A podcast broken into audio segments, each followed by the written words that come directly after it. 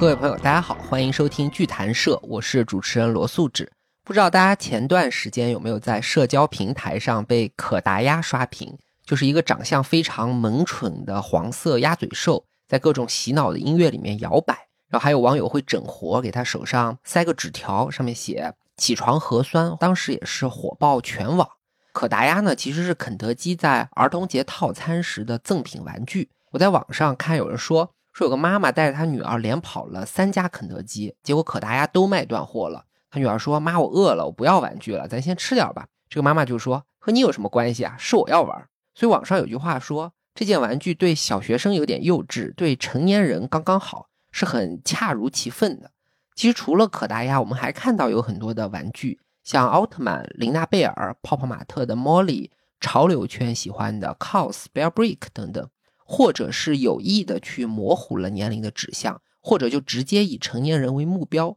可见玩具从来就不是儿童的专属，这就引出来一系列的问题，比如说成年人玩玩具的风气是什么时候开始的？不同时代、不同文化环境。会造就什么样的玩具？所以本期节目我们就邀请国内玩具圈两位非常资深的玩家。首先是玩具品牌塑料人的主理人大迪，和艺术圈非常著名的设计师，同时也是我们剧谈社海报的作者子鹤，为大家解读这些问题。首先欢迎两位，谢谢大家，谢谢大家，大家好啊！呃，大家好，大家好，我是子鹤。大家知道广义上的玩具可以非常的宽泛，不管是自然的石头、树枝、贝壳。还是人造的玩偶积木，也包括各种棋牌、电子游戏，都属于玩具的范畴。那我们这期节目聊的呢，主要还是人造的那些看得见、摸得着的实体玩具。但即便这样窄化，实体玩具的门类也是够复杂的。所以我们的第一个问题就是，请大迪老师先给大家介绍一下，有没有简单的方法能给玩具去分一个类？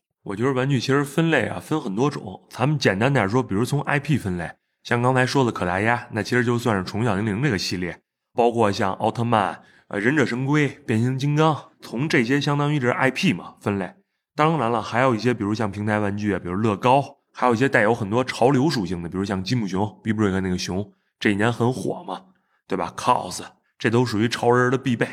那当然了，我觉得还有一种就是跟个人属性特别相关的，人与玩具之间的这么一种交流，比如像 SD 娃娃，就是有一个很大的一个互通，就是人跟玩具之间。对，SD 娃娃不知道大家有没有听说过，是日本的一种关节可以活动的树脂材料的娃娃，样子可以说是非常唯美，而且质感也特别好。有人说它是完美人偶，所以价格也就超级高，一个娃娃本身要几千几万，而且还可以给它化妆、买衣服、换各种发型。为了一个娃娃花上几十万下去的人是大有人在的，而很多成年人呢，也确实是把它当成孩子在养的，就有点像成年人专属的芭比娃娃。我觉得刚才大迪其实讲到一个很重要的点，就是我们一般人说起玩具的时候，描述的其实是不同的方面。比如我说这个东西是琳娜贝尔奥特曼，强调的就是它的 IP；说这个是泡泡玛特，强调的是厂牌；说这个是一件潮流玩具或者艺术玩具，强调的是背后的群体。那这些方面其实彼此之间并不平行，经常交错在一起。比如乐高可以出一个蝙蝠侠，潮流的 KOL 玩家。他家里可能也除了一堆 cos 之外，可能也有琳娜贝尔，所以有没有一个比较绝对的标准，能把玩具之间区别开来呢？我觉得可以按材质这么分，比如像咱们刚才说的有毛绒，完其实还有一些铁皮的发条的玩具，包括木质的玩具也算其中一类。但其实我觉得属于最大的这一个类呢，其实统称可以说是塑料玩具。对，虽然玩具的属性千差万别，但我觉得从最根本上定义一件玩具的。一是看它所使用的材质，二是看它所承载的文化。材质呢，反映的是一件玩具它所处的经济和产业背景。比如我们知道，很多史前文明就出土过玩具，像印度的哈拉帕遗址有五千年前的牛、猴子、小车这些玩具是陶土或者泥塑的。然后中国是非常典型的农业文明，所以玩具主要也就是木头或者竹子来制作，像七巧板、竹蜻蜓、不倒翁。一直到了近现代，随着近代工业和化学的崛起，才诞生了橡皮泥、铁皮玩具、电动玩具和塑料玩具这些新兴材质。那除了材质之外呢，更加决定一件玩具本质的，应该是它所承载的文化。比如我们小时候会接触到一些孙悟空、关公的泥人和唐人，它背后就是我们的民俗文化和戏曲文化。今天看到各种动漫周边、手办，背后就是我们的二次元文化。我觉得只有把材质的形和文化的神捏到一起，一件玩具的意义才完整。同时，也正因为一些玩具它本身就立足在非常成人化的文化土壤上，所以成年人对玩具的喜爱才能够成立。那为了给大家更清楚地讲明白这件事情，这期节目我们就选取了一个非常有代表性的玩具类别，叫做软胶玩具，也叫索夫比玩具。因为软胶本身的材质特性，让它成为了一种可塑性特别强的载体，所以从上个世纪五六十年代诞生以来，几十年间，它就不断的和各种动漫、电影、流行文化和艺术潮流相结合，诞生了异常丰富多彩的作品。软胶玩具的爱好者呢，也从儿童拓展到了设计师、艺术家、潮流文化的爱好者，以至于越来越多的普罗大众。到今天，应该说是越发的在焕发生命力。那子赫和大迪他们之前也专门办过索福比玩具的展览。同时，大迪老师自己的品牌叫做塑料人，本身就是以软胶玩具为主的品牌。所以接下来我们就先请大迪老师给大家介绍一下什么是软胶玩具，这种材质有什么特别之处。大家其实可能很好奇，其实原本它叫 Softno，它是一个英文的简写，叫 Soft Vinyl，就是软乙烯基塑料。它其实是塑料中的一种。然后呢，日本人呢其实给它简化了，就简化成叫 Soft B。就日本英语把 Soft Vinyl 发音发成了 Soft B。对，对于大家来说，这就代表了一种材质，也代表一类的玩具。就是现在我们主要可能一直在做的这类玩具。那可能有些朋友不知道这个是什么样。那我举一个例子，比如大家小时候看过的，比如奥特曼、哥斯拉，这属于 s o b 的一种门类，特摄类的。还有一些现代类的，可能比如恐怖一些的，有类似于骷髅啊、蝙蝠啊，包括还有一些这些鼠与蛇神啊，都可能会有这种题材的东西。其实索夫比玩具，我觉得它其实是塑料玩具的一个很小的分支。塑料玩具它其实有很多种，比如说像糖胶的玩具、索夫比的玩具。然后还有，比如说我们买的一些 GK 手办，甚至有一些扭蛋，那它其实材质都是我们讲的塑料。然后从比较容易我们肉眼去分辨，比如像 GK 手办这类玩具，它属于这种硬塑料的，更多的是结合一些时下比较流行的动漫的 IP 或者电影的影视的 IP，然后把它直接做成一种造型类的装饰性的。这些玩具我们其实比较容易去分辨它，因为它不可动，然后硬性的大多以摆件为主。对，索福比玩具是塑料玩具的一种。你上次和我说，它其实跟大多数的塑料玩具是很容易区别的，就是一种软中带硬的质感和可以活动的关节。但是让很多人分不清楚的，其实是索福比玩具和另外一种塑料玩具，也就是糖胶玩具的区别。我觉得要不说一下这两者的区别。糖胶其实呢是一种生产工艺，它并不是说一个玩具的类别。类别，对我们小时候，因为八零后嘛，基本上大部分接触到的玩具是糖胶玩具。它基本上的生产工艺是一体成型，就是它会也会有一个模具，基本上你可以理解成一个天地盖的那种形态吧，就是它会有一个正负形的这样一个东西，然后注胶之后一体成型，然后成型之后它会有一个收口的地方。就是他要去把这个东西封死，所以一般会做一个封口的东西，大部分会在一个不起眼的地方，比如说脚底啊，或者类似什么什么样的位置。因为它这个生产工艺的影响，它这种模具的这种影响，它会有一些呃毛边，就是模具跟模具处理不好的那种毛边。所以小的时候，我们看我们拿的玩具，有的它最后后期处理的不是很好，我们会发现它的那个边缘就有一些位置会有那种滋出来的毛，好像没有被剃掉。那这个就是在它生产过程中留下的一些痕迹。然后我们这两年比较常见的糖胶类的玩具，我们很有名的大黄鸭。大黄鸭也是一个很大的 IP，在全世界各地它都有做这种巡展。之前在那个维多利亚港，还有在颐和园。对，在北京的时候是颐和园，然后也是万人空巷，堵车，大家都去看。然后呢，它会发售那种衍生品。衍生品就是那个小黄鸭，就是大概有一个手掌大的那个小鸭子，然后发售价也很贵，我记得当时好像九十九块钱吧，还是多少钱？反正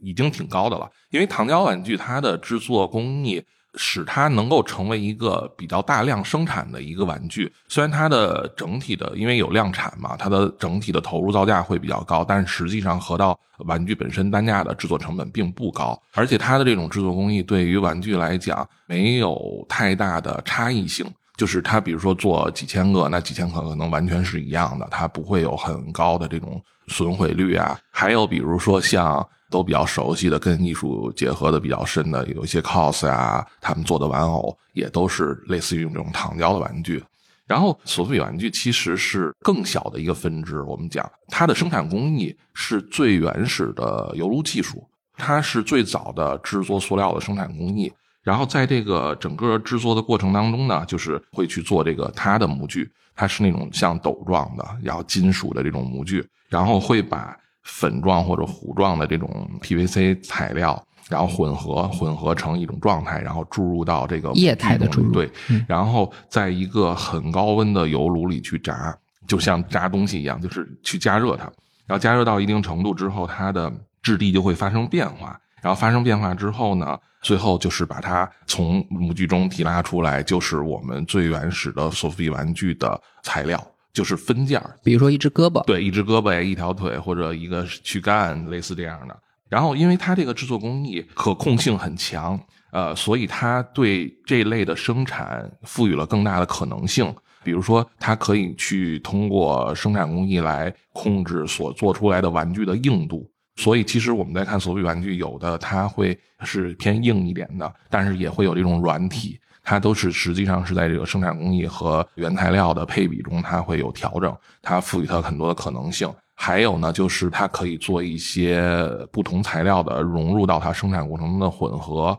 然后以及本身它胶质的颜色色泽，在色彩上有一些基础的变化，更多的可塑性。然后被后来现在成为一个艺术家或者主流设计师去追捧的一个介质来做这类玩具的必备条件。但是呢，你看它好像制作工艺是一个比较复杂的制作工艺，比较原始的制作工艺，但实际上它和糖胶玩具去对比，它的成品率并不高。因为你生产一个玩具，它的模具的使用次数也是有限的。其实这个模具可能，比如说做到两百个、三百个的基础的这种素体的材料，它就有损耗了，就不能再去用了。所以导致它的这个产能是不可能像糖胶玩具一样去这样。然后第二个呢，就是说在这个模具制作过程中，它有很多细节的东西，比如说起泡啊，还有一些不可控的因素在里边。它其实它的成品率并没有那么高，它会有一些残品率。所以就是导致整个索比玩具它的数量是一个很低产的一个数量，就是在后面我们讲价格的时候也会去，因为有这个生产的因素在里边。呃，说一下整个制作过程吧。第一，可能是要设计师去做造型的原型设计，然后第二呢，就是说要去制造模具，然后第三是整个的这个生产过程，在生产过程中，它可能考虑胶体的颜色，它要做出未来生产出来的效果等等，它有很多的变化在里边。然后第四个呢，就是说这个东西做出来之后，他要去把它二次处理组装，比如说要去批水口，要去修，然后要去把它组合在一起。这个时候，基本上一件索比玩具的基础样式就已经成型了。但是在这个基础上呢，它好玩的地方就是说，它还有一次二次创作的机会。除了素体，这个时候我们呈现的基本叫素体。在素体之外呢，它可以再去附着一次它的灵魂在上面，就是我们讲的涂装。那涂装可能啊会有专门的一些配色，然后会有一些涂装师自己的理解或者玩具师自己理解。这个其实是它丰富多彩和可变性一个很强的一个地方。嗯，我这里稍微总结一下，糖胶工艺做出来的玩具呢，和我们今天聊的软胶玩具看上去很相似。它们主要的不同点是在于，糖胶是偏工业化、偏量产，它的开模成本虽然高，但是产量大，所以摊到每件产品上面单价并不高。那相对的，软胶就是一种手工化、个性化的材质，因为它本身是多个组件来拼装的，所以就有一些可动性。然后它的材质呢，也可以有丰富的软硬度和色泽的变化，涂装配色也是手工进行。这样一来，就给了设计师很多创作空间。因为软胶本身是最原始的塑料工艺，开模的成本很低，但每组模具只有两三百件的产能寿命，这种稀缺性也给了软胶玩具一些收藏价值。可以说，软胶和糖胶的这几点区别，恰恰就是软胶玩具好玩的地方，包括它的手工痕迹，它那种粗糙笨拙的质感，其实都是索福比圈内部很在意、很喜欢的地方。所以，接下来的时间，我们就从索福比玩具起源的年代。按照时间的顺序，逐一给大家介绍不同时代的设计师怎么在索福比玩具里注入了时代的文化精神，看看不同年代玩玩具的人他们玩的到底是什么。那我们前面其实已经说到，索福比玩具的历史还是挺长的。对，没错，五十年代其实它就出现了，而且五十年代有一个最重要的一个点，就是特摄剧这个哥斯拉的诞生。特摄剧其实简单来说，这个词啊翻译过来就是一种特殊的摄影技术。那其实就是咱们看的那些，比如奥特曼、哥斯拉这个人呀，穿着这个皮套，然后好像看似这个东西非常的大，但其实当时的那个技术嘛，达不到现在这个特效。只能使用这种技术呢，微缩一些景观，看起来有一些很恢宏啊、气势磅礴的这种场景。那当然了，特摄剧还有一些，比如代表作吧，奥特曼、假面骑士，包括还有一些战队，就这些其实都是属于特摄剧。对，在数字特效之前的时代，日本就非常善于使用一种特殊的，也是很巧妙的拍摄方法，去实现一些奇观效果，比如让人穿上怪兽的外套，站在微缩的城市模型里打架。这样拍摄出来的效果就变成了城市里出现了巨型的怪兽。那在五十年代的哥斯拉就是这种特摄剧的典型。大家可能没看过最早的这个版本的哥斯拉，但是呢，随着其实前几年哥斯拉一、哥斯拉二、哥斯拉大战金刚，其实这个又重回大家的视野。电影对电影，嗯，但其实这又说明什么呀？就是日本那会儿拍的可能不太行，后来通过这个美国人呢，哎，再一给这一改编，这好莱坞级别的特效一起来了。哎，大家觉得好看，喜欢，又勾起大家童年那份回忆了。包括其实可能说起我小时候最早买的第一个玩具，可能能追溯到是一哥斯拉。其实小时候去自然博物馆门口卖那些盗版的恐龙啊什么的，其实那些其实就是哥斯拉。对，只不过咱们当时小时候接触的并不是说索福比制作的哥斯拉。比如像哥斯拉，我觉得它的原型呢，其实也是受到当时日本的那种战争的影响，让他们想出来啊，有一个海底巨兽诞生了嘛。其实这也是我觉得对战战争的一个隐喻。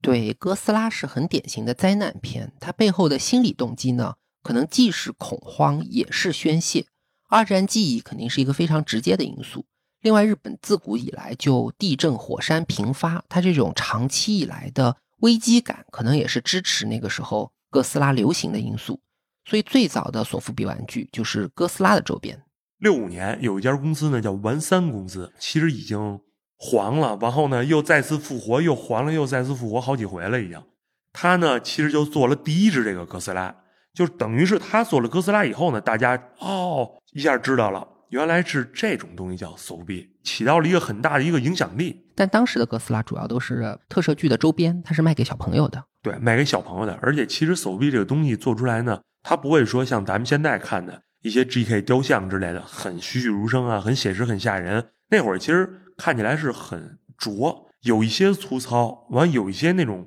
当时那个时代背景下的那种特简单复古玩具的那种感觉。咱们现在看来是复古啊，但在当年来看的话，其实就可能觉得这东西是一个很新兴啊，很炫酷了，很帅的就一种东西了。当时的小孩看是很炫酷的，所以最早的索福比玩具也是单纯面向小朋友的。但我们知道，现在有很多的索福比玩家会专门去收这种六七十年代出品的早期玩具。那都是成年人在追这个东西叫当时物，就是当年发售的这个哥斯拉。那现在来看，这个价值就已经非常的离谱了。那可能能拍到大概人民币五万、八万、十万，这个是根据品相不一样。如果你当时这个保存的非常好，那这个价格就不可估量。很多当年的那些日本的小孩儿，现在已经长为老头了嘛，他们对那个东西也是非常有情怀的。包括我之前看，其实很多日本那些综艺片里也会提到这个东西。就是提到就是这种当时物的这种怪兽玩具，那价值就真的让那些嘉宾啊，或者说那些明星啊，就觉得有点不可思议。对它，因为是一个特殊时代的这种记忆，它有一些开创性，所以可能我们后期就现在当代去收所谓当时物哥斯拉的人，可能是有这种情怀情怀的人，就是古董。对他把它当成一个古董和收藏品，他也会去买和艺术品。对对对，我觉得并且其实还有一个很重要点是什么呢？就是手臂这类的玩具，它能保存的时间非常的长。它正常来说的话，不管五十年、一百年、两百年，只要你保存的得当，就这个能保存的非常的好。它不像其实咱普遍的那些塑料玩具，可能你时间久了呀，特别容易就是一掰折了，或者碎了，或者老化了。这个就是这个工艺一个特别特殊的一个特点。好，那以上就是五六十年代索福比玩具的起源。它最初其实是作为特摄剧的周边玩具发售的，发售公司叫做玩三。起初的目标呢，也只是针对小朋友，但因为年代久远、情怀的加持，所以很多小时候看着哥斯拉长大的人也会去买他的玩具，包括买高价的当时物。而它这种粗糙感和复古感，在今天的人眼里看来，也就成了一种独特的风味。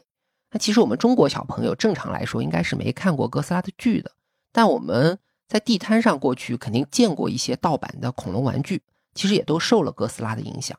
那接下来我们可以把时间推进到七十年代，这个年代呢就有一个如雷贯耳的 IP，也就是我们熟悉的奥特曼了。对，我觉得奥特曼这个真是一个经久不衰的东西。咱们从这个玩具的角度来说吧，就是它不光出了一个正面的角色奥特曼。它同时呢，其实还诞生了很多反派的怪兽这个角色。以现在的人来看啊，可能大家可能看腻这种正派了，但是对收集这种怪兽玩具，这真是勾起了一个非常大的兴趣。包括其实你像每一部奥特曼里，那可能至少都能出来三十到四十种怪兽，这一下就增加了一个有大家收藏的这么一个难度跟兴趣点。包括现在我知道啊，就在咱们国内，其实有很多的玩家在收这种就是奥特曼的怪兽。而且价格也真的炒得非常的高，动辄可能就上万。我们可以说一下，奥特曼本身是就是六七年的特摄剧，那奥特曼的相关玩具它也是也是从六十年代，就是从六五年之后嘛开始诞生的。就不光是丸三公司，很多做特摄的公司也逐步出现了很多不同造型的奥特曼，包括不同，你看像最开始初代赛文，然后包括后的一些什么艾斯，然后这些。不同的奥特曼，直到现在啊，其实还在出。就包括现在的小朋友，也每年可以看到一部，或者两年看到一部这个奥特曼新出的这个特摄剧。对，奥特曼最早是远古株式会社制作的特摄剧，应该说是常青树一样的 IP，直到这两年还在连载。那形式也从电视剧拓展到了剧场版、漫画、游戏、舞台剧、小说、广播剧，还有玩具等等的各种形态。其实从名字就能看出来，奥特曼的英文是 Ultraman，对应的就是 Superman，都是超级、究极的意思。那对于整个日本动漫产业，奥特曼应该说都是一个有奠基性的 IP。后来很多我们熟悉的，可以说被用到了烂大街的套路，在奥特曼里都初具雏形了。包括刚才说到的，出现了超级英雄的概念，也包括每次动手之前，他们都会有一个特别炫酷或者特别中二的变身仪式。还包括超级英雄会有一个人类身份，他们总是先用普通人的视角去处理怪兽入侵，直到危机实在太大扛不住了，才变身超级英雄去和怪兽作战，这么一个固定的套路。当然也包括像单元剧和推动主线的大事件并行的这种叙事方式。我这里特别想说的一点是奥特曼的形象设计，我也是为了这期节目做功课的时候才了解到，原来奥特曼的造型它看上去简单，其实特别有讲究。首先，它的设计师成田亨。本身就是非常有名的雕刻家和造型艺术家。当时的编剧呢，就请他设计一个宇宙人的超级英雄，要求这个形象要具有简单而纯粹的秩序感。所以陈田亨说，他做这个奥特曼造型时，面部参考的是京都广隆寺的弥勒菩萨、古希腊的雕塑，还有日本传统的能面面具，营造出一个固定不动的表情。平时看呢，似乎是略带笑意，但是根据视角和阴影的变化，就能传达出愤怒啊、威严啊等等各种不同的情绪。可能也正是因为奥特曼的最初设计就具有了很强的艺术基因吧，所以后来的很多玩具造型师也喜欢以奥特曼的题材为基础去进行创作，既有很严肃的形态，也有那种 Q 版的很可爱的类型。当然，说到这个，我觉得其实还有一个很重要的点，就是在这个特殊剧播放之后呢，其实每一次奥特曼它会有一个变身的环节。我觉得，尤其在近些年啊，这个变身的环节越来越重要。为什么呢？是因为可能奥特曼玩具啊出的这个利润的点呀，没有这个变身器那么高。他们现在这个变身道具啊，已经分成两种形态了，就是它能变成枪，能变成一个武器，就它能来回变形态。而且它非常鬼的点在于什么？电视剧里的这个变身道具，跟你真正买的这个是完全一比一一模一样的。就这更激发了，就是小朋友特别渴望，可能买一个这个五六百块钱变身器的这种欲望。不止小朋友，有的时候大朋友也会买。你在地铁里擦肩而过的那个人，说不定就从书包里掏出一个变身器。是，宝奇就是一个相信光的男人。对，对，对，对。前段时间，我不知道大家还记不记得，有新闻里说到奥特曼的剧集在视频平台被下架，然后就炸出来了好多奥特曼粉丝，到处都在刷奥特曼里相信光的梗来抗议。如果没有下架的事情，我都不知道生活中藏了这么多相信光的成年人。那我们刚才说到，正是因为奥特曼有着这种现象级的影响力，以及本身有非常好的设计底子，后来一直都有设计师他愿意以奥特曼为原型去做一些自己的创作。对，其实很多设计师他会拿到这个远古的版权，完进行一个二次创作。完在每年呢，其实在日本的一些大展上，WF 啊，完 SF 都会发售这种有一日版权的这种奥特曼类型的玩具。那有一些做得好的设计师，这个价格就非常的高，原价可能就两三百、三五百，但是一旦到了二级市场，这个价格一下可能就翻的不止十倍、二十倍了。对这个我有话要说啊！我上次在大迪老师那儿看到一个不到十厘米的奥特曼小人，就是一个设计师作品 Marmot 做的，我当时觉得挺可爱的，就把玩了一下。啊，大迪告诉我说这个得卖四千多，我惊呆了，说这不是地摊上卖十块钱的塑料小人吗？那大迪就给我看了一个当时官方发行的玩三的。正版奥特曼其实那个也不便宜，现在也要卖四五百块。但这两件东西一对比，你就能看出来，同样是奥特曼，设计师他其实处理了非常非常非常多的细节，他的神态、体态、姿势和线条都改变了非常多，看上去要自然舒展不少。大家印象里奥特曼好像都是差不多的，但是看完了做的好的以后，再看原版就能看出僵硬和粗糙了。那以上我们就讲完了诞生在六七十年代、影响至今的动漫 IP。也是玩具 IP 奥特曼。我们今天有很多说法，比如 ACG，比如二次元，比如说一个人是宅男宅女。虽然在那个年代还没有诞生这些说法，但这些文化现象的起源基本上是可以追溯到这个时代的。而这种萌动的文化，当时其实也仅仅是局限在日本。我们中国人要接触到广义的日本二次元文化，那就要到八十年代了。所以接下来我们可以聊一聊八十年代，然后重点说一下我们中国玩家的情况吧。八十年代，因为其实我没诞生于八十年代嘛，但是已经听过很多八十年代的传说，比如像阿童木、手冢治虫，它这个是很有影响力的。包括其实可以追溯到当时的阿童木的一些所谓玩具，那现在看来可能没有一些特别有印象的，但是呢，有一个类别的玩具就是铁皮玩具，铁皮发条的这个阿童木玩具。这个也是一个非常天价的一个东西，嗯，就包括我看到那个东西，我都会觉得，哎呀，当时那个东西做的真的好。但铁皮就出现一个弊端，就是铁皮很容易氧化、老化、生锈，寿命不如。对，就是你对你的保存环境非常的重要，你潮了也不行，太干燥呢也不行。所以这就对玩具的储存有一个特别大的一个严格的要求。对我这里要稍微补充一下阿童木的事情，因为阿童木的故事其实五六十年代就开始创作了。据说当时的背景是日本政府希望推动原子能发电，但是大家知道日本本身是遭受过核打击的。然后那个时候呢，美军在太平洋的一些核试验也对生态和太平洋小岛上的原住民造成了非常不好的影响，所以整个日本的民众是非常反感原子能的。那为了扭转大家的这种印象，手冢治虫才以原子能和和平这两个概念为主题，创造了阿童木。其实从名字上也能看出来，阿童木本身是 autumn 原子的意思，然后他还有个妹妹叫乌兰，其实就是 uranium，也就是铀。那到了八十年代呢，阿童木作为最早的一部日本动画片被引进了中国，这个时候它推广核电的意味就已经很弱了，所以就用了铁臂阿童木，而不是原子小金刚这样的译名。但是故事里和平的主题被保留了下来。那为什么我们说聊成年人玩玩具这件事情，无论如何都绕不开阿童木呢？主要有几个方面，第一就是刚才说的，它是最早进入中国的日本动漫，所以这个 IP 它是情怀加成完全拉满的。相关的玩具，不管是大迪说的铁皮也好，软胶也好，都非常受到看着阿童木长大的这一代人的追捧。第二是因为阿童木的作者手冢治虫，他对于整个日本动漫产业应该是一个塑造者和奠基者的地位。我们知道手冢被称为漫画之神，除了他对漫画本身有数不清的技术改良之外，他对漫画内核的改造同样重要，但手冢治虫本人他深受二战以来日本思想变化的冲击，作品的风格往往非常的凝重深邃，还有一种悲剧感，包含了很多成人话题和哲学的思考。最典型的，也是我非常推荐大家去看的，就是他的火鸟系列。其实应该说，阿童木在他所有的作品里还是比较偏儿童向的。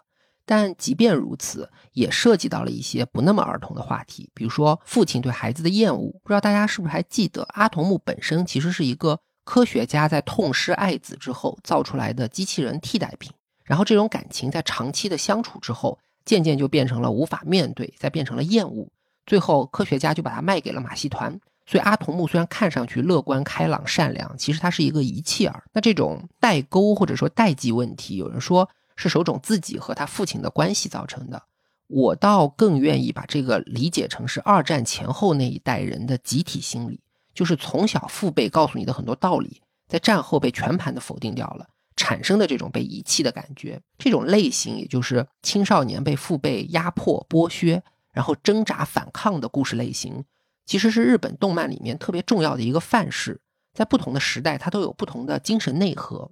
比如说九十年代的新世纪福音战士里面，主角他面对父亲的压迫，他是一方面去尝试讨好，一方面在挣扎抗争，就表现出千禧一代的年轻人无法融入世界的这种焦虑和遗弃感。还有就前两年有个游戏也是我非常喜欢的，叫《女神异闻录五》，讲的也是年轻人对于来自成年人的这种秩序压迫的挑战。这种在日本动漫里非常着重表现的代际冲突。我觉得跟严肃文学里常探讨的精神弑父，它有同有异，它可能更加的具象化，也更加的集体化。大家如果去结合日本战后这几十年来的经济状况和文化思潮的变化，就能很容易的理解到为什么这种反叛的题材会这么容易的得到共鸣。那这只是手冢治虫所开创的一个非常非常小的方面。手冢治虫本身是有着泰山北斗一样的地位，动漫成人化的风气也就是从他手里开枝散叶。很多非常有名的作者，像大友克洋，他做了《阿基拉》；宫崎骏，他有《风之谷》《森林公主》；阿丽塔的原作是叫做《冲梦》，然后有《宫壳机动队》，还有沃卓斯基 兄弟姐妹的《黑客帝国》等等，都是这个土壤上生长出来的果实。那相关的给成年人做玩具的周边，也就自然在这个基础上产生了。它其实影响到现在。现在其实有很多做阿童木非常好的一个厂牌，比如像秘密基地，他会做很多就是有内部结构的这个阿童木。它这个很有意思的点就是这个公司其实就爱做一些有内构的玩具。它可能作为达摩，咱们正常达摩就是一个很简单的一个外观的，但是它会把达摩里头呢分出一半的骨骼来，就让你好像能看到一个透视的达摩。包括阿童木也一样，它会把你的做一个透视之后，你能看到它的拳头，包括它的脸的内部结构。前段时间其实出过一个，就是类似于这种合金玩具，就是阿童木的，给阿童木做了一个这个类似于睡眠舱的这么一个东西。对对对对，它会在里头充电什么的嘛。那个里头骨骼就有点类似于现在这个秘密基地的它的这么一个概念。对，其实阿童木在八零年代给国内带来的动漫热潮影响还真的是挺大的。我记得九十年代初吧，当时的海尔电器还特别拍了一部动画片，叫《青岛海尔》，把它的品牌具象化成两个光着膀子的小孩儿。让他们有很多冒险和科普的故事，多少应该是受到了阿童木的影响。其实也不光是企业，我知道一些设计师乃至于艺术家，他们也是因为早年间受到了阿童木的影响，后来会在自己的作品里去设计这样的题材。当下有很多人还在做阿童木，是因为受到当时最早的那个影响，就是我们那会儿可能是小孩子，但是我们现在就是成为一个社会比较中间的一个年龄段了。然后你在做创作或者做这种艺术相关的这种时候，他有的时候会把你童年的一些记忆的东西延伸出来，就是连带的这种。然后包括这个阿童木形象，在很多呃设计师也会有去做，比如说村田爱尔的那一个，也是很有自己风格，对吧？对，因为他本身是插画师，所以这件作品其实只是用了阿童木的一些形象特征，但是形体和面部的长相都是非常典型的设计师自己的风格。所以这也是利用经典 IP 进行复古二创的一个典型了。那八十年代还有没有什么重要的动漫？现在在玩具圈里依旧火爆吗？还有一些动漫吧，题材可赛，我小时候看的《恐龙特级可赛号》，它其实也是也是特摄。那个是对我影响比较大的，因为能看懂啊，他播的那个年龄段正好是我们能看懂的，然后他也有仪式感，就是人间大炮，对吧？对，然后也有也有变身，就是人被大炮打出去，然后变成一个穿着一身特殊装束的，就是你现在看啊，也现在看有点傻，当时觉得特别帅，对，特别帅，会去模仿。然后也是说能量告急，需要怎么怎么样？对，我印象很深是当时他有那头盔，对头盔。然后我记得那会儿那大三伏天的，就戴着那个可赛头盔啊，对对，觉得很帅。对，就玩儿完，当时还撞上家里人，家里人说说这大热天你戴一这头盔，不怕给你捂死呀？我说别管我，就是觉得帅而已。而且他那个剧挺好的，就是他更下沉，让你跟现实相结合，因为它结合的是恐龙嘛。然后我们小时候，所以大家都对恐龙有这个情节。其实它可能比怪兽更容易让你去接近嘛。嗯、对对，而且可赛的成功，我觉得跟就是小时候都会有一个恐龙情节。对对，我觉得这个可能是有些关系的。就大家恐龙情节、公主情节，得救一个人，哎对对对对阿尔塔西亚公主什么的，然后还有一个大反派，什么格德米斯什么的，对吧？就他基本上是那个，就是我们就是情的要素都有。小男孩喜欢的要素全部融为一体，对对，机械、恐龙、变身、公主、啊大反派、决斗、能量能量块儿啊。对，那八十年代其实八十年代我们能不能给就是八十年代的玩具工艺本身有一些就是特点？八十年代的话，其实相比六七十年代有一个进步是什么？因为六七十年代其实有一些日本厂子做这个手臂，它会把这个胶啊做的比较薄，这个比较薄就会出现一什么问题呢？就是你拿起来捏它会有一些软，然后但其实实际上这个手臂会可以做成就是软嗯或者硬，嗯，但他们当时制作并不是说刻意想做一个软的，而是说当时那个工艺他们就觉着我做这个比较薄的呢，可能也节约成本一些。啊，嗯，但如果放在现在看，当年做的比较薄的那批东西就不是特别受大家欢迎了。嗯但可能到了八十年代之后呢，各个厂子也会有一个进步，所以会把这个胶制作的会相对的厚一些，嗯拿着大家手里拿起来会稍微有一些分量，会觉得这个东西很实实在在，对，质感好一点，嗯质感会好很多。对对，我觉得可能还有一个因素就是。八十年代其实已经是一个日本民间开始富起来的一个时代了，跟它经济复苏有关。对，就啊经济复苏已经到了一定程度，而且就是这一代的孩子已经是战后出生的这一代孩子开始买玩具的年龄了，嗯所以就是他们的父母在经济条件也更好，然后生存环境也更和平的情况下，可能对玩具的投入也会更大。啊但其实同样，你像你说，比如孩之宝之前有一些做美式玩具的，嗯他们也是在倒闭。对对对，就对它会有一种什么情况？那边的情况是，之前做的那些，比如可能六寸那些玩具很精细，手都能动，而且每一个玩具都要做不一样的头雕，不一样的比例身形儿。但往往是这种做的越精细越好的，就经不住这个时代的这个淘汰动荡，动荡。对，反而是那种就是特别一体化的、特别简单化的，没有做那么多复杂的东西，哎，最后活下来了。我觉得九十年代的话，其实主要是手扶臂这一块儿，其实进入了一个寒冬期。因为九十年代大家也都有钱了，并且其实很多玩具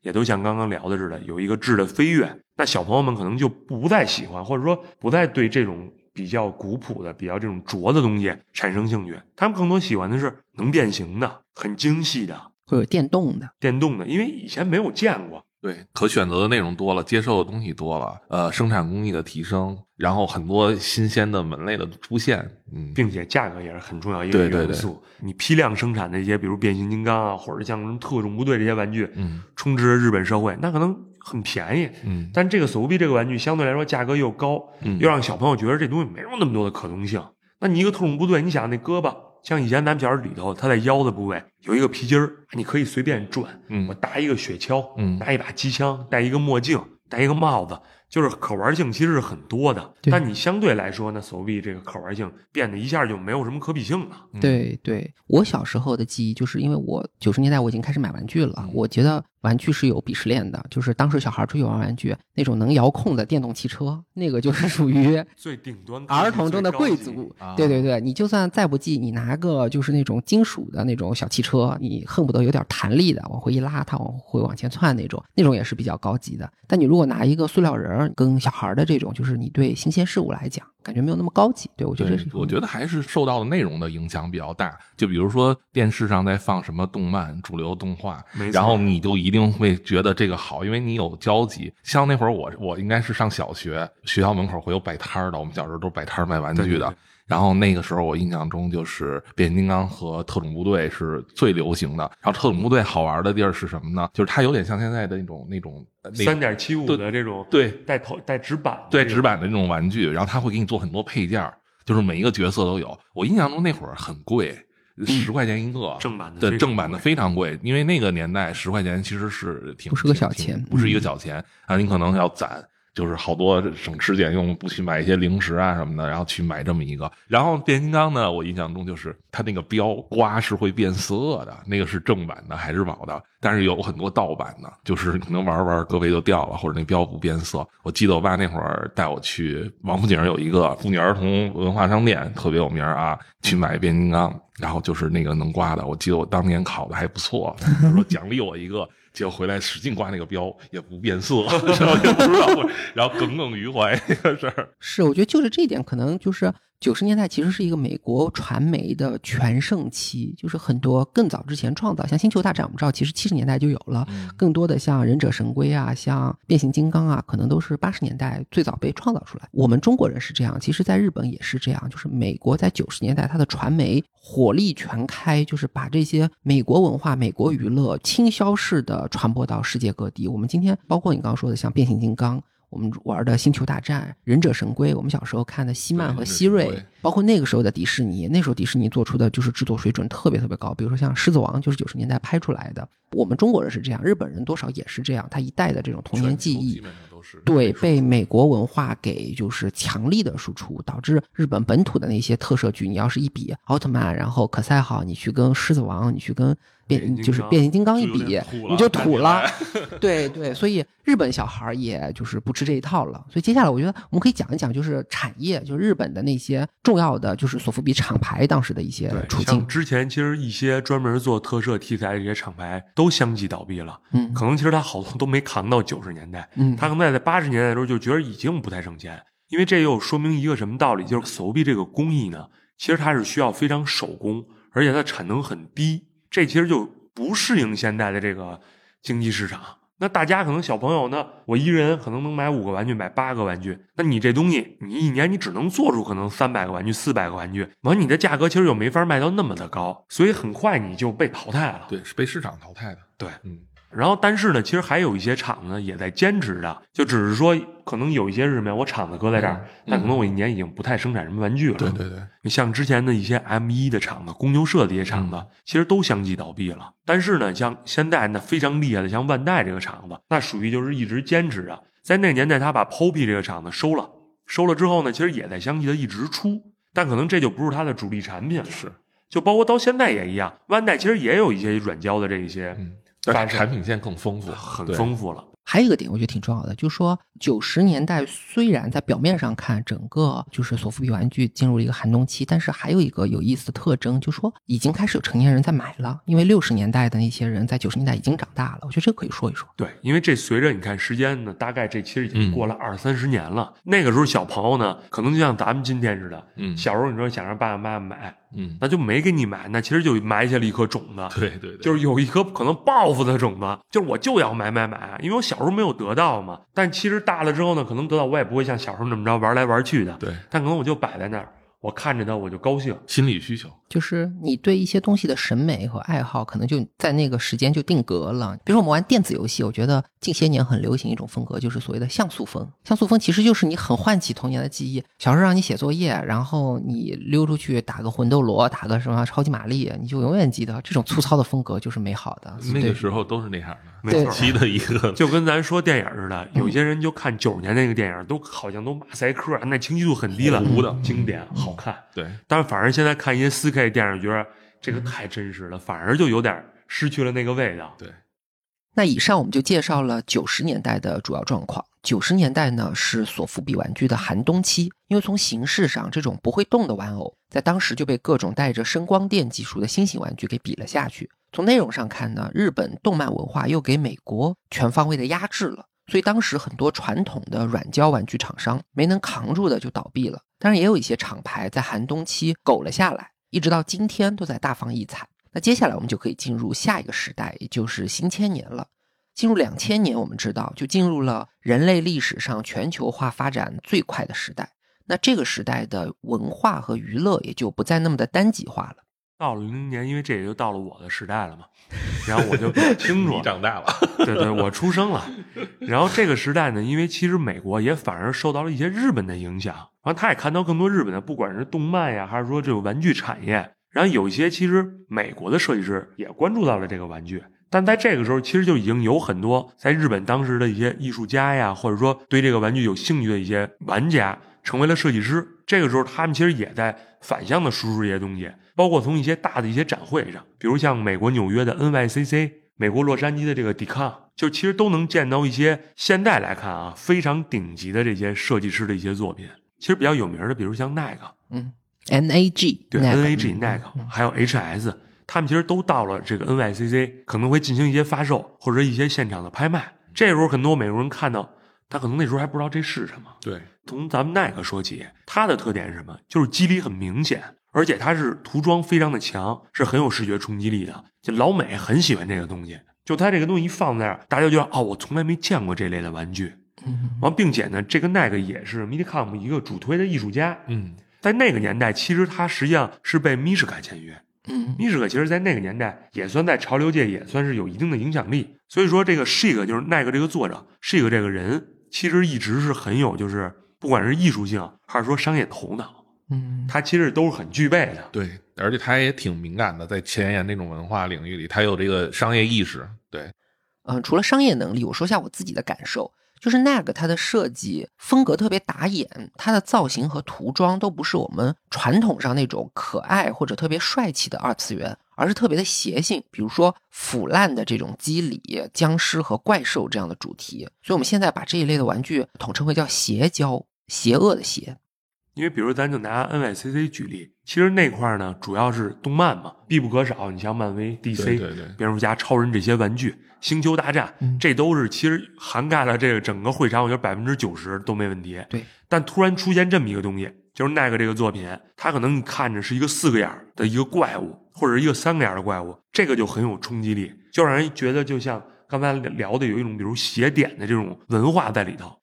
对我们说，NAG 是很典型的设计师玩具，跟一般的周边玩具不一样，其实就体现在了这里。它不是说在模仿一个东西，而是说在创造一个东西，把自己对邪典文化的理解放到了软胶材质里，做了这么一个恐怖、丑陋、邪恶、变形、扭曲的形象，非常具有视觉冲击力。所以在一众的超人、蝙蝠侠、美国队长当中，一下子就脱颖而出了。而且他当时搞了一些像可动眼啊、植发啊，还有特殊涂装的这些技术，在当时的人看来都是非常新鲜的。对对对，然后再加上本身的造型的那种冲击力和这种有点邪、有点鬼怪这种风格，它就特别特殊，就很容易被人看到、关注到。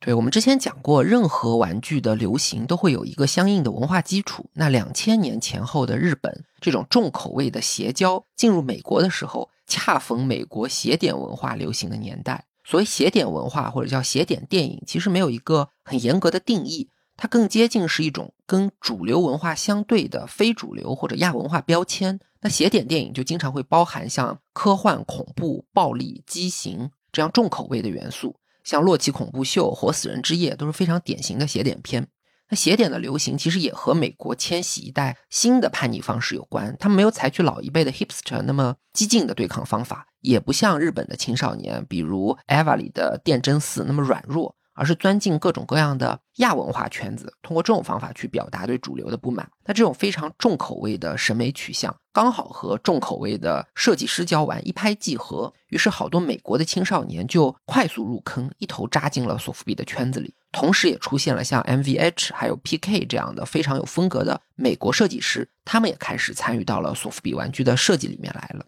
对，这个因为设计师一旦崛起以后呢，就很不一样，在哪儿？他的影响力是不一样的。就像刚刚咱们聊到，就说其实有很多不同的人，比如像一些设计师啊、画家呀，啊可能玩 DJ 的，就这些青年文化，就会特别接受这个东西，因为它很个性、很小众。然后随着这些很多设计师的崛起呢，慢慢的玩家多了。其实咱们国内呢，在一零年之后，也是慢慢的越来越多接触到这个文化。那当时其实有很多当年的日本设计师，到现在也都已经成为就是非常知名的、很有影响力的一些艺术家了。嗯比如像 HS、嗯那个伊鲁伊鲁、针头，我觉得这些都是属于非常有代表性的。比如咱们从针头这块儿说，他贯彻的理念是什么呢？就我这个东西不是艺术品，我就是一个玩具，我常年我都要保持这个东西的价格，我就是要卖它四百块钱、五百块钱人民币，很便宜。但是它这个东西可能我从店里头每周啊，它的发售形式什么是很逗的，就是它呢会在推特上选人，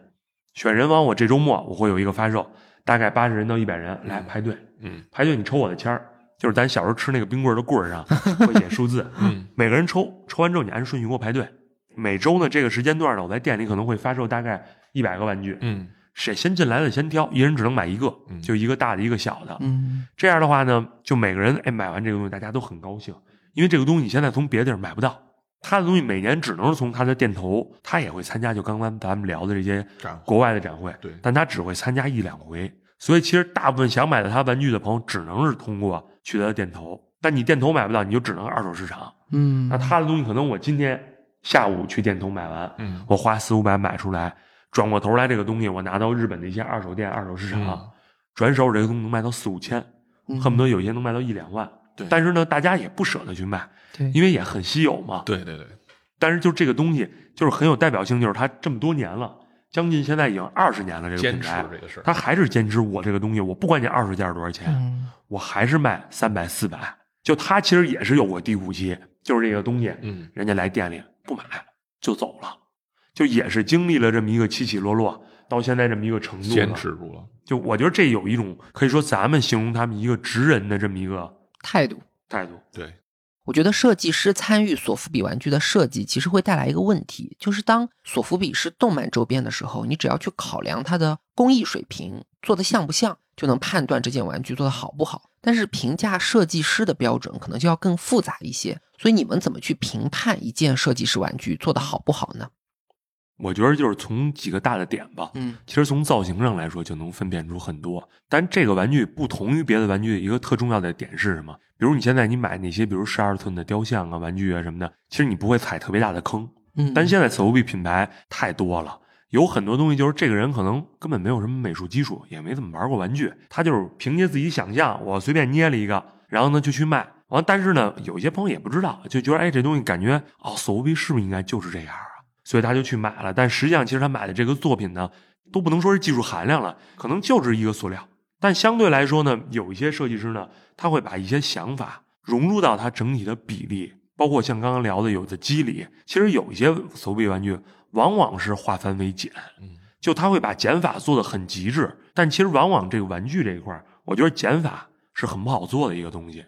嗯但当然，这跟设计师本身也有很大的关系。可能有一些设计师，我就为了挣钱，我就要多发售，我一次我不管，只要你有多少人参与，我就卖多少只。嗯那相对来说，你从收藏价值来说，那这个东西可能它更偏向于就是大家随便买，但你真正说收藏，嗯，那可能意义不是特大，就是你喜欢就买就完了。对，但有一些设计师很严格把控自己的数量，可能这一个东西，我觉得我就是做五个做六个，我能保证每一个玩具的这个精致的程度，就用心程度，那我就做这么多。那当然了，那玩家很多，那可能一两千人想要这五六个，那自然这个东西它水转长高，对那收藏价值肯定也是具备的。我觉得这些点其实都是相辅相成的，这也恰恰说明了为什么有些设计师他能做到最顶级，他把每一个把关，从原型到他的这个涂装，到他的头卡制作，就到他的每一个步骤，他都做到了极致。那这种作品，它必然那就是现在世界顶级的东西的存在。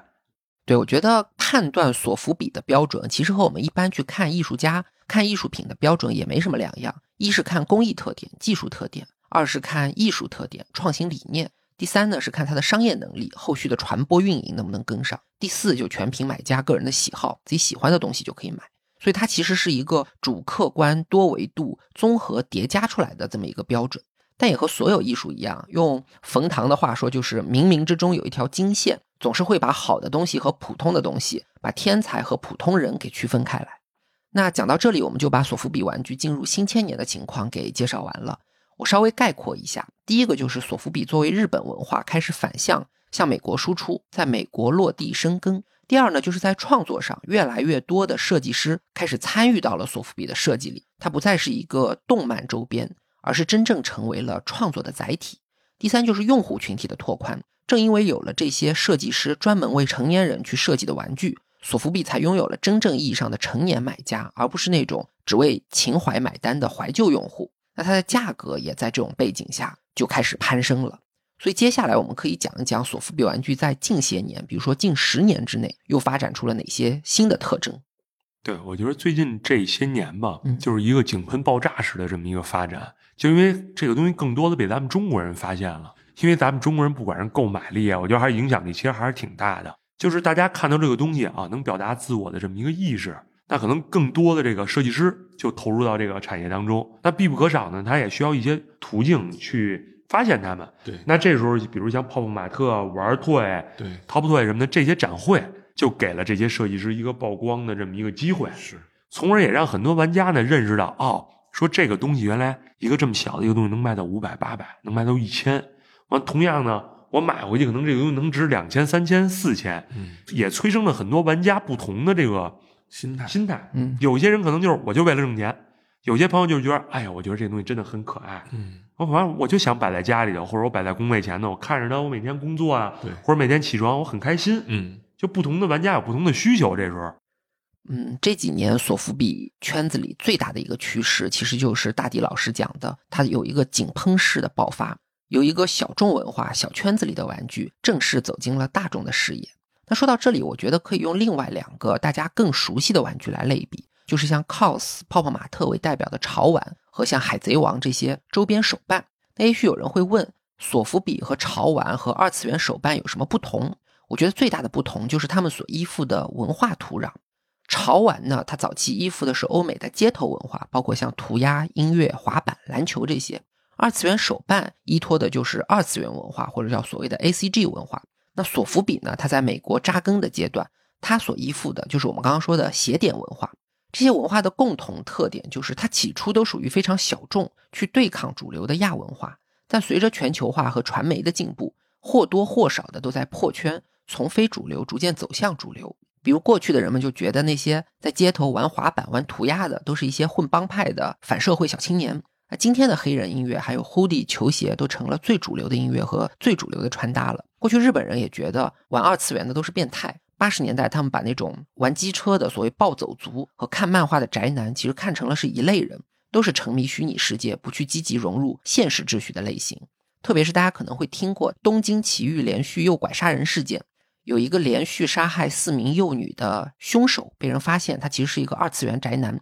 所以就导致整个二次元文化都被污名化了，加深了人们对宅男的偏见。但是你看，几十年后到了今天，二次元已经是非常主流的文化产业了，不光在日本。我们知道，国内很多城市都在重点扶持。其实邪点也是同样的道理。以前那些沉迷邪点电影的，都是人们眼里的精神变态或者不太正常的边缘人士。但是，一些在主流世界有非常巨大影响力的创作者，比如昆汀·塔伦蒂诺，还有像雷德里·斯科特这样的大导演，他们本身就是邪典爱好者，所以会在自己的作品里去加入一些邪典元素，比如《杀死比尔》里的这种血腥和邵氏武打的元素。还有《异形》里 H.R. 吉格尔设计的异形形象和神秘、冰冷、幽闭、杀戮的这种氛围，还有大量的生殖隐喻，都属于后来被大众所接受的邪典。虽然索福比从亚文化逐渐走向主流，它所迈出的步子肯定是没有街头文化和二次元文化走得那么远的，但我们也能清晰的看到，过去都是一些很边缘、很硬核的人在玩索福比。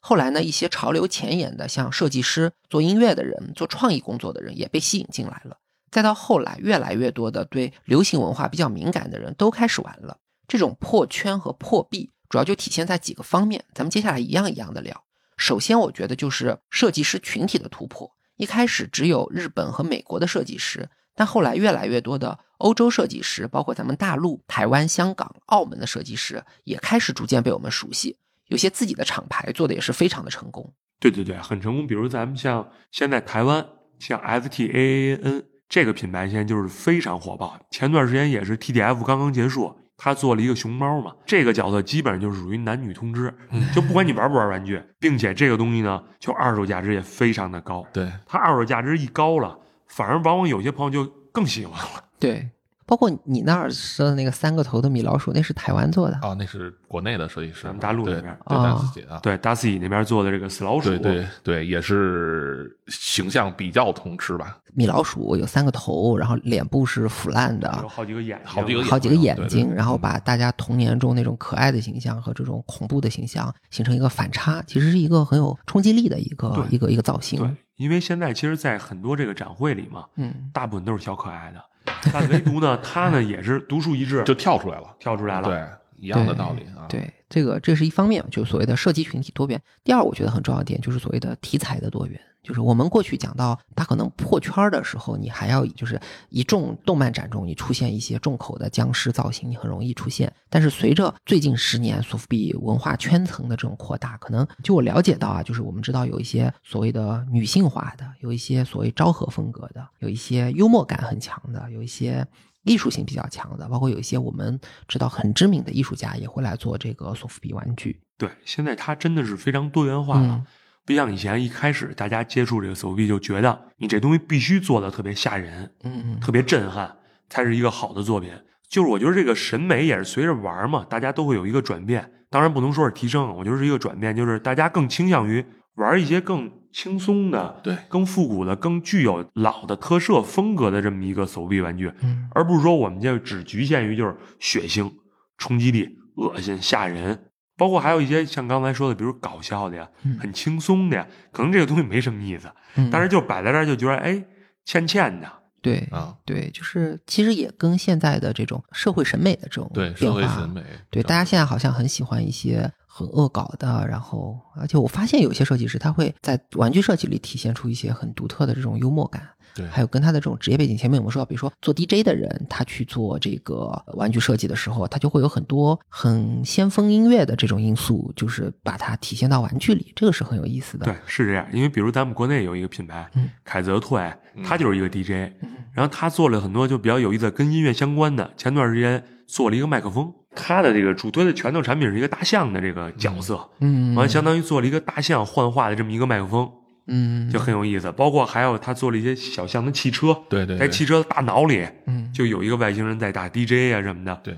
都会把这些东西融入进去。对这个我我看过类似的作品，就是他做了一个塑料小象，然后大脑是半透明的，你可以透过那个呃就是颅骨看到这个大象脑子里的一个形象，代表他在想什么。然后它会有各种各样的变化，包括它肚子有时候也是透明的，代表它吃了什么。这个也都是能够很体现出设计师本人的一些想法和创意的。但也是我们前面说很重要一点，就是索福比的这种比较低的这种开模成本，给了大家就是比较高效的去实现自己创意的一个载体吧，这是挺重要一个事儿。另外，我们说这种呃题材的丰富和多元性是很广的。我们知道有一些，比如说怪力乱神，一些日本传说中的什么天狗合同、酒吞童子能面会做进去，一些日本江户时期的那种武士歌女，就是一艺伎造型的这种会做进去，然没错，一些比如像日本品牌这有苏 i 它其实就更偏向于做一些日本的乡土文化呀、神话造型，比如会做一个脖子很长的那种的长脖怪，妖怪，嗯，对，完了做一些比如龙题材的，然后做一个双头的龙，嗯。完这个龙呢，它可能有一期配色叫金阁寺配色，其实就是一个全金的嘛，就日本的金阁寺，对，日本的金阁寺，嗯。就因为这个景点是很有名的嘛，对对，还有一些就比如说我们现在就是会流行像赛博朋克风格的，嗯还有一些机器人但是穿着武士的衣服的这种这种结合对这种结合，我觉得其实都是体现了一种一种多元化吧，就是题材的这种丰富和多元，这也是很重要的一个特色。第三个，我觉得就是要聊一个特色，就是所谓的它的市场化程度更高了，就是二手市场的成熟。二手网站平台，因为其实从我觉得从一零年以后吧，大家熟知的日本的这些二手平台，比如雅虎，嗯对 Mandaraki 这个网站，这个网站因为算是日本比较大的一个中古的玩玩具类的这么一个对对，巨头吧，算是就这它辐射了全世界，嗯包括不管是美国呀、中国呀，就全世界基本上买好多二手玩具都从这个网站上直接买。对，就是那个二手平台，包括我们国内现在大家也可以比较方便的用像闲鱼啊什么的去交易对，美国的话就是易贝、对台湾也有什么露天拍卖等等，很多对对对基本上每个地方都有虾米对虾米啊，嗯对对，嗯，这里我有个问题啊，很多流行品二手市场一旦发达，它的金融属性就会压倒本来的性质。比如之前咱们有节目聊过，酒可以炒，茶可以炒，球鞋也可以通过寄卖仓，就是我买了以后根本不提货，就存在平台的库房里，等着再卖出去，它要变成一种证券。我不知道索福比圈子里面现在有没有这种情况。这个也是比较明显的了，因为其实有一种叫法叫怪兽储蓄，啊、就是很多朋友他可能会买一些这种不管是老的特摄的玩具，还是说现代设计师的玩具，他买回来呢，我就等着升值。嗯，就但这需要一个很好的一个眼光，而且这个东西不是特别好买。就像刚刚咱们聊到，就是说，其实它真的也是通过咱们国内，比如闲鱼这块儿，手臂这个圈子也大起来了。因为一开始它门槛很高嘛，对，大家只能通过小群里头有这种交易。但那随着使用这个闲鱼出现了，嗯那可能你你喜欢玩具，你刷着刷着玩具，哎，就会刷出这种类别的东西，哎，你就会好奇，这是一什么东西啊？看着这么一个特简单的这么一个塑料，卖个一两千、两三千的，那这就会勾起人们的好奇。啊，所以说索福比玩具圈里，它也是有这种就是比较就所谓金融化的这种，就是把它来炒作的这样，也有这个其实现在已经非常严重了。啊。现在可能百分之五六十的玩家，就是他不太关注玩具本身，嗯而是我只关注价格，我就是等着拿它赚钱。对这种其实是非常多的。所以，对对，就是这个也是很多我知道的一些小众群体，就是不愿意自己的爱好过度出圈儿的一个很重要的原因。就一旦有人能靠这个挣钱了，这个价格很快就会到达自己消费不起的地步。于是呢，以前那些资深的人就所谓的以贩养吸，就自己也得去加入他们炒。没错，没错，真的是这样。对，那我其实我觉得到这里，我们也可以就是就着这个去谈一下，就是最近的一些一些弊端，就是它会出现一些良莠不齐的。我觉得除了炒作啊，还有一些什么抄袭啊、骗钱。我觉得你顺着这个多讲讲。对，我觉得其实这种真的挺多的啊，就不管是炒作，其实有一些是真的恶意炒作，嗯，就是东西作品其实可能没达到那个水平，但是呢，就是人为的操控，因为数量比较少嘛，可能把这个东西哄抬到一个很高的一个价值，嗯，然后让大家觉得哦，这东西值钱。那玩家普遍其实是不太具备这个判断力的，对，有点追风啊，追风，对对对，只要这个风一起来，大家就冲。但是实际上呢，等这些人把钱赚差不多了，对，都甩出去以后，这些玩家发现，哎，这个东西到我手里了，我可能着急用钱了，或者想干点什么了，这东西怎么卖不出去啊？这个其实就手臂很大的一个陷阱，就经常会有这种事发生。就你可能买了一个东西，可能当时价值很高，但突然间这个东西就一下就不值钱了。嗯，这跟别的玩具还不太一样。像大品牌出的一些玩具，我可能五百八百买的 HT，我买一个漫威的，比如我买一个钢铁侠，这钢铁侠我买的是两千块钱，嗯，我着急用钱，一千五，我不管是放在闲鱼还是放在哪儿，瞬间这个东西就能卖掉。嗯，但手臂这个东西，很可能你当时买的东西九千你买的，但是当你想卖的时候，你发现你三千块钱你就卖不掉，嗯，那可能到最后一千块钱把这东西卖掉了，那你赔八千块钱。这个就是一个手笔里的一个巨大的一个陷阱，它可能是因为市场的总的体量小，所以它的波动会更大。很大。对对，它有很多的方面会影响这个事儿，嗯所以其实大家买这东西一定要谨慎。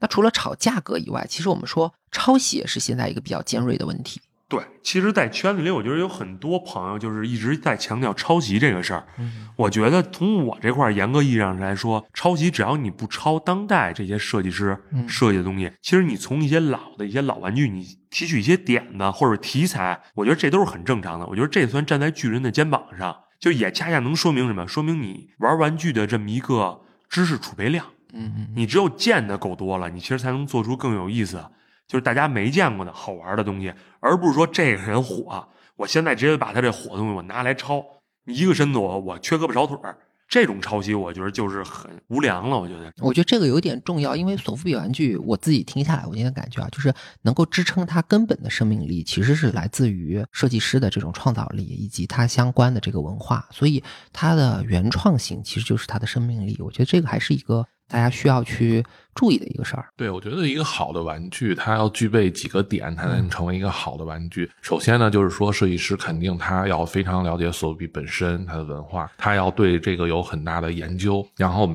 了解创作的主题，然后要融入你自己的思想，通过这个载体，你自己的一些思考，无论它是一个小幽默。或者说是一个很深邃的一个造型的一个反噬，这些都是你要有自己思考，然后再来就是说你要有自己很好的造型能力，就是创造这个东西的能力。嗯那比如说那个我们当时提到的，他其实也是会借鉴一些老玩具对他的影响，但那种呢完全是在他烙印中的，他成长过程中他可能接触过的东西给他的一种感受，他只是把这个东西反馈到他自己的玩具当中了。包括刚才大迪说的针头，就是你对你自己商业行为的一种把控，我觉得这个也是一个好的设计师，他要能控制得住自己的这种情况，对吧？嗯那你你市场很好，那有些人可能就把商业利益放在第一位了，那他可能也会变质。没错，就是他的初心他要不变就是它是一个玩具。对，子贺你自己是做设计的，所以你肯定特别清楚，到底是在抄袭、引用还是致敬。作为创作者，你心里一定是特别的清楚的。你不可能说我一时搞糊涂了，不小心过多的借鉴了谁谁谁，这种话只能糊弄别人。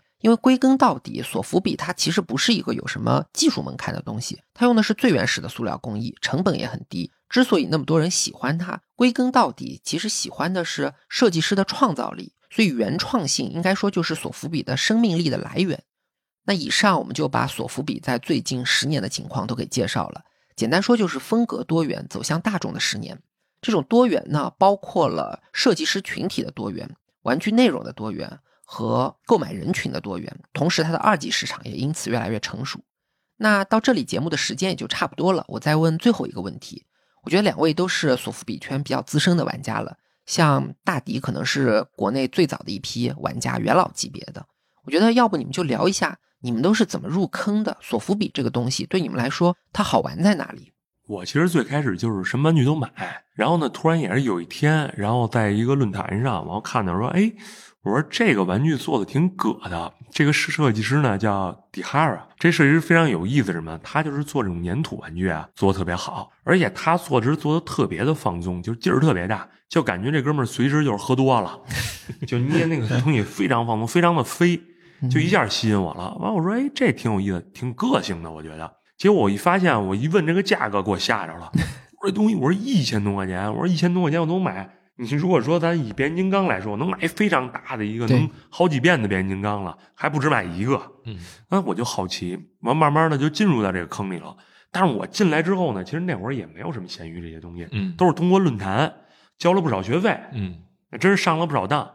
然后随着一点一点吧，就是这个审美的提升跟琢磨这些事儿，因为我是属于玩什么东西我特别爱琢磨。就我希望，就是我既然玩它了，我得知道它是怎么回事儿。但之后呢，随着后来这几年也是东西越来越多，完慢慢参与进来了，完也相当于也是自己也是慢慢做了一个这个推荐玩具的这么一个厂牌嗯，就是塑料人我也是觉得当年也是我一点一点进入这个坑嘛，嗯，完就想想现在这些玩家，就希望大家其实真的是可以闭着眼睛我就买，然后呢也能更好的领略，我觉得这手币文化这个魅力，不是说单纯的我只是看到价格。当然了，现在手臂这个圈子可能真的是能有一个很大的一个利润的这么一个对，但我更多希望大家是喜欢玩具文化，而是保持最初那份就是我小时候可能我到了这个商场或者到这儿，我就特想买这个玩具，当时的那个快乐，我觉得就这份初心这个感受，我觉得是真的很难得的。希望大家能在玩索芙比玩具的过程中，回忆起自己小时候扒在商场橱窗中，然后爸妈拉着你走，你两脚滑地被滑平平移滑走的这个心理状态。买什么呀？这么贵，回赶紧学习去。对对对，希望大家能够回忆起这个。对对，那子赫，我觉得你可以更多从一个设计师的角度来讲一讲，就是你觉得就子赫家的索福比玩具就一大柜一大柜的，每次我看到都很震撼。就你为什么会这么被？一个玩具，因为你其实是有艺术收藏的，你同时在做艺术收藏，就你为什么会很在乎这个索福比玩具？我现在对索菲玩具的理解，就是好的索菲比玩具啊，其实它就是玩具中的艺术品，只不过是艺术家把艺术载体落在了这种工艺和材质之上，就是大迪所说的两千年后的设计师玩具啊，我觉得是这么一类。其实我觉得收藏和入圈它是一个过程，就是每一个人都会走这个过程。我跟大迪也是一样，刚开始觉得哇，这个东西好贵呀，就是为什么会这样，也是你了解它的一个过程，你可能了解它的制作工艺、它的稀缺性、它的市场的这种保有量。包括刚才说二级市场的这种价格起飞，有些人炒作等等，那这个都不可避免，就它是一个正常的一个现象。我自己买玩具经历的过程，从了解、学习到开始收藏，因为我本身有点集物癖，我会喜欢去攒套，就是比如我很喜欢某个艺术家的作品，我就会疯狂的买。然后你慢慢的过了那个阶段。你会发现，它真正吸引你，你可能不是收集，收集可能是一种收藏欲，就是占有欲望。那你可能会发现，这个玩具你自己真正喜欢的东西是什么？就像大迪说的。就是你的那颗初心，它能可能给你，你买到它，你每天看到它，你会有一个，就是它有打动你的点，让你很开心、很轻松。对，所以其实它是一个很个人化的一个倾向。那你玩，你刚开始可能追风，但是你玩进去，你慢慢的你会了解到你自己真正喜欢的东西是什么。然后呃，随缘，不要去过分的去追求这个东西，因为那是占有欲，跟玩是完全不一样的东西。我觉得大迪刚才在形容他第一件玩具的时候，用了一个很有意思的词。他说这件东西做的很放松。仔细想一下，放松其实不是一个形容工艺品的词，我们更多会用它去形容艺术品或者艺术家的状态。这说明什么呢？说明索福比玩具和二次元手办或者琳娜贝尔这些流水线产品有一个本质的区别，就是它有手工痕迹，也就是说，它更多的是一个创作的载体。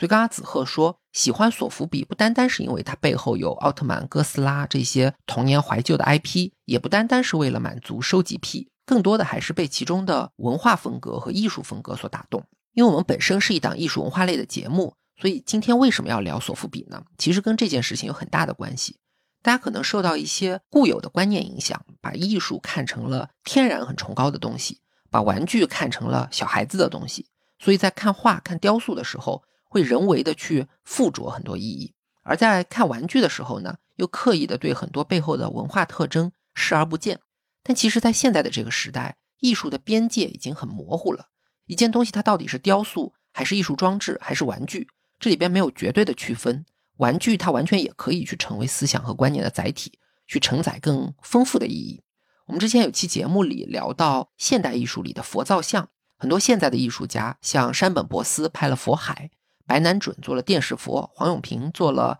千手观音的装置，他们都是在用佛像这个传统题材，加上自己从佛教获得的启发，再去结合当下的社会语境，创造出属于这个时代的佛像作品。我觉得软胶玩具也是一样的道理。在过去的七十年里，它本身已经承载了一代又一代的文化潮流。那今天这个人人都是艺术家的时代，它更加可以装载我们当下的知识、道德和文化氛围，以及我们当下的这个时代精神。那好了，本期节目到这里就结束了。再次感谢大迪和子鹤，也感谢听众朋友们的收听。我们下次再见，拜拜，朋友们，拜拜拜拜。